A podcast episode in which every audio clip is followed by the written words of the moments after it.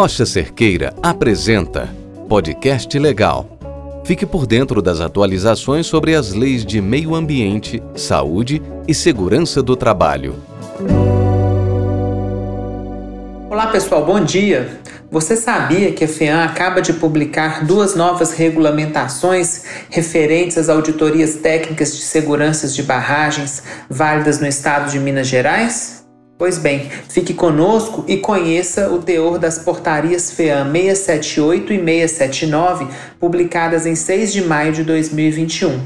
Ambas as portarias estabelecem regras para credenciamento de auditores responsáveis por prestar serviços de auditoria técnica de segurança de barragens e também regras para cadastro e classificação das barragens no âmbito da Política Estadual de Segurança de Barragem de Minas Gerais.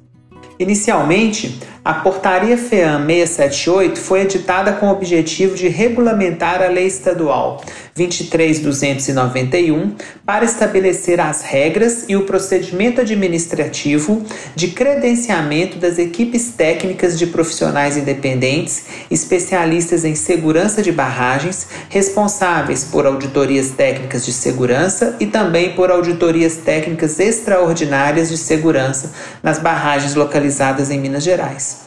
O processo de credenciamento tramitará eletronicamente através do sistema SEI, competindo ao interessado a realização do cadastro e apresentação de todos os documentos necessários para a ferição da FEAM. De posse desses documentos e, é claro, do requerimento, a Diretoria de Gestão de Resíduos da FEAM deverá conferi-los e decidir sobre o credenciamento num prazo de 90 dias.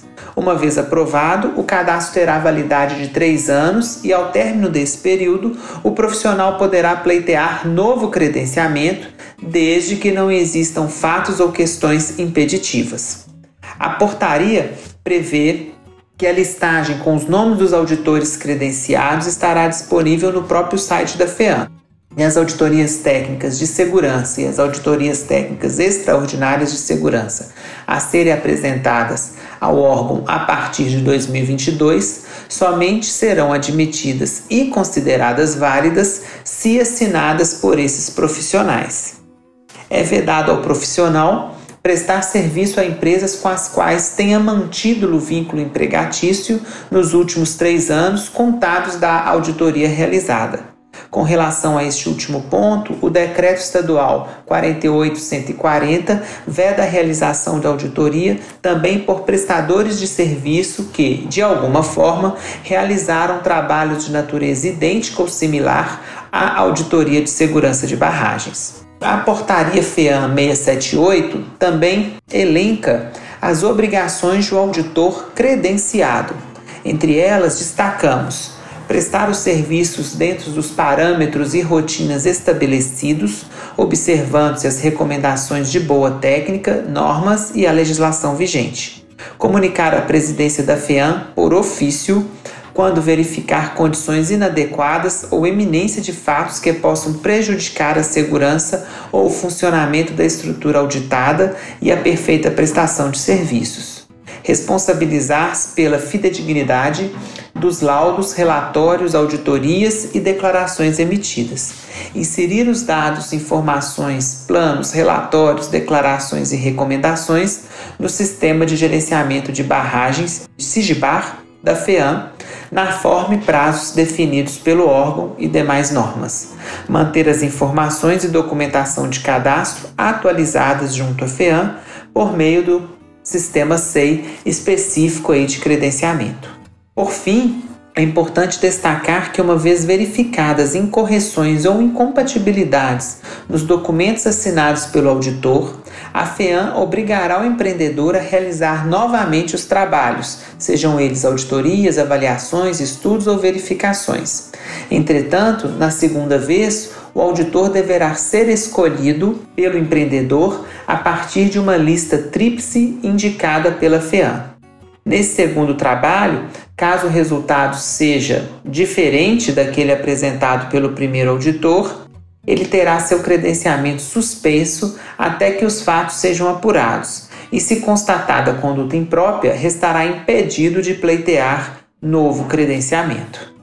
Por sua vez, a Portaria 679 determina que todas as barragens destinadas à acumulação ou disposição, final ou temporária, de rejeitos e resíduos industriais ou de mineração, e também as barragens de água ou líquidos associados a processos industriais ou de mineração, em construção, em operação ou desativadas, situadas no estado de Minas Gerais e que apresentem no mínimo uma das características previstas no artigo 4 do Decreto 48140 de 2021, sejam cadastradas e classificadas nos sistemas de informação de gerenciamento de barragens SIGBAR da FEAM.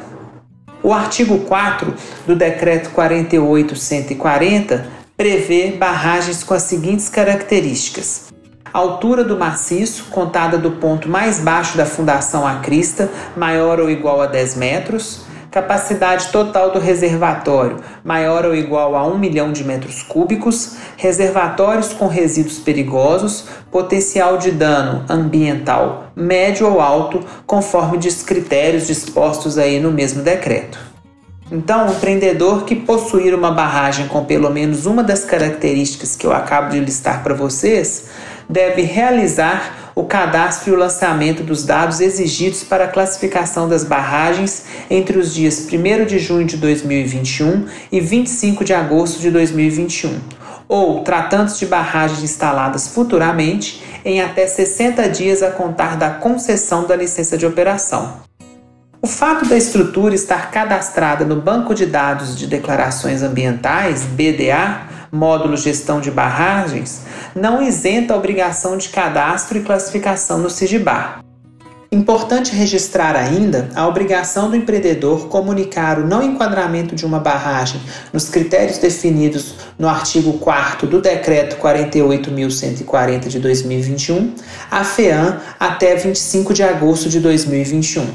Por sua vez, o relatório de auditoria técnica de segurança de barragens e a declaração de condição de estabilidade, assinados por técnicos credenciados, assim como as respectivas anotações de responsabilidade técnicas, deverão ser apresentadas por meio do SIGBAR até 1 de setembro de 2021 ou quando do cadastro das barragens de instalações futuras. Nos próximos anos, a periodicidade de apresentação de tais documentos levará em consideração o potencial de dano ambiental, sendo de um, dois ou três anos para potencial baixo, médio ou alto, respectivamente. A apresentação do relatório e da declaração de condição de estabilidade e das ARTs no SIGBAR pelo responsável não isenta o empreendedor da obrigação de manter uma cópia desses documentos no local do empreendimento. Por fim, compete ao empreendedor inserir no sistema o termo de ciência e comprometimento previsto no anexo 1 da Portaria FIAM 679, devidamente assinado pelo responsável legal ou pelos membros do Conselho de Administração da empresa. O termo de ciência e comprometimento deverá ser inserido até 15 dias a contar da data limite para apresentação do relatório da declaração de condição de estabilidade Dessa forma, no ano de 2021, o prazo fatal para inserção desse documento é o dia 16 de setembro de 2021. Então, esses eram os comentários sobre essas importantes portarias aí publicadas pela FEAM em maio de 2021. Eu sou o Walter Cerqueira, advogado e sócio fundador da Rocha Cerqueira Sociedade Advogados, e mais uma vez agradeço a todos vocês a audiência. A Rocha Cerqueira mantém completo atendimento à distância.